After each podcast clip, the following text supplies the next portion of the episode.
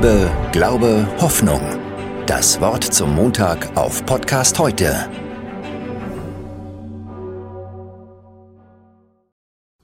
Ja, so am Ende des Jahres, am Beginn eines neuen Jahres, möchte ich gern mit euch über Haltestellen sprechen.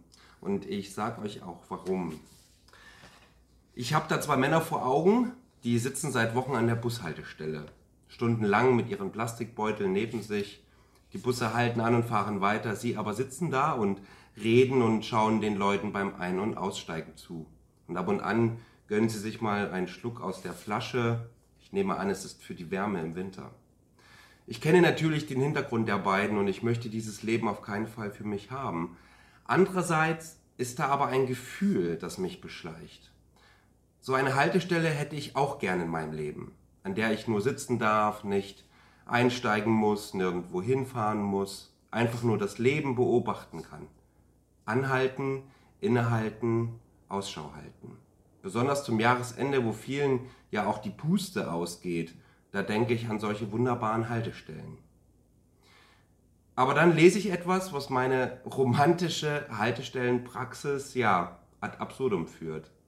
85-Jähriger ruht sich an Bushaltestelle aus, Jetzt muss er 35 Euro bezahlen. Ist wirklich so passiert in Düsseldorf, ist schon etwas her. Acht Minuten nur wollte der Mann an der Bushaltestelle am Hauptbahnhof verweilen. Nach einigen Protesten musste der Mann keine Strafe bezahlen, doch die Stadt wäre tatsächlich im Recht gewesen. Denn die Zweckbestimmung der Haltestelle, die ist gesetzlich festgehalten. Sie ist nur zum Warten auf den Bus da. Zum Ein- und Aussteigen und Weitergehen immer und immer weitergehen. Und ich denke so bei mir, ja, es gibt so vieles, was mir meine Haltepunkte im Leben nimmt oder nehmen will. Sachen, Zweckbestimmungen fürs Leben, wie man sie mir mal eingebläut hat irgendwann. Ja, von denen will ich hier gern da eben mal eine Auszeit auch haben. Berufsalltag. Oder Hasskommentare im Internet fällt mir ein. Sorgen um die Familie, um die Freunde, um die Gesundheit, Klimawandel, politischer Verdruss, ja und natürlich Rechnungen und Baustellen, die man auch immer wieder hat. Ja, und alles, was irgendwie mit Corona zu tun hat. Das macht mich müde, das nimmt mir die Puste. Ein- und Aussteigen auf der Fahrt durch mein Leben, immer hetzen von einem zum nächsten. Das sind die Gesetze, die Zwecke eben, die das Leben und die Welt gemacht haben. Und ich frage, wo ist meine Haltestelle. Jesus Christus spricht, wer zu mir kommt, den werde ich nicht abweisen. Johannes Kapitel 6, Vers 37. Das ist die Jahreslosung für das neue Jahr, für 2022. Und ich spüre, wenn ich genau auf dieses Wort höre und es in mich aufnehme, das ist meine Haltestelle.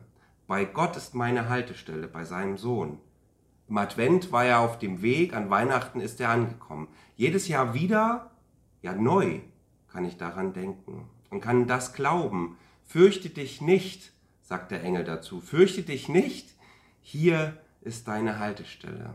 Das hat er zu den Hirten damals gesagt und er sagt es auch zu uns heute immer noch.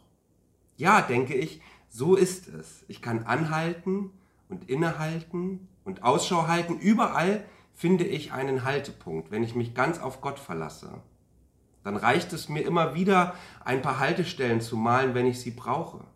Bei aller Zweckbestimmung in meinem Leben. Es reicht, die Augen offen zu halten und mich auch mal überraschen zu lassen. Es reicht, mitten im Alltag für Gottes Haltestellen bereit zu sein. Ich weiß, manche werden meine Gedanken jetzt belächeln oder darüber lachen. Das ist mir bewusst. Glaube ist ja auch schwer. Glaube braucht Mut und Übung. Ich weiß das. Ich weiß das jeden Tag wieder neu. Aber für diejenigen, die das schaffen, die also den Mut haben, ja mal über den eigenen Lebens- und auch Denkhorizont hinauszusehen, also auch mal aus den eigenen Zwecken im Leben richtig auszubrechen, für diejenigen eröffnet sich eine ganz wunderbare Welt. Eine Welt, in der alle dunklen Stunden viel leichter zu ertragen sind. Deshalb wünsche ich euch im kommenden Jahr ganz viele Haltestellen und noch ganz viel mehr offene Sinne für diese Haltestellen, die ihr braucht, um Ruhe zu finden, um euch auf das zu besinnen, was euch Kraft gibt und Wärme schenkt und Liebe, alles, was es zum Leben braucht. In diesem Sinne mögt ihr in und durch eure Haltestellen behütet bleiben. Ein ganz wunderbares und gesundes und gesegnetes neues Jahr wünsche ich Ihnen und euch. Liebe, Glaube, Hoffnung. Das Wort zum Montag auf Podcast heute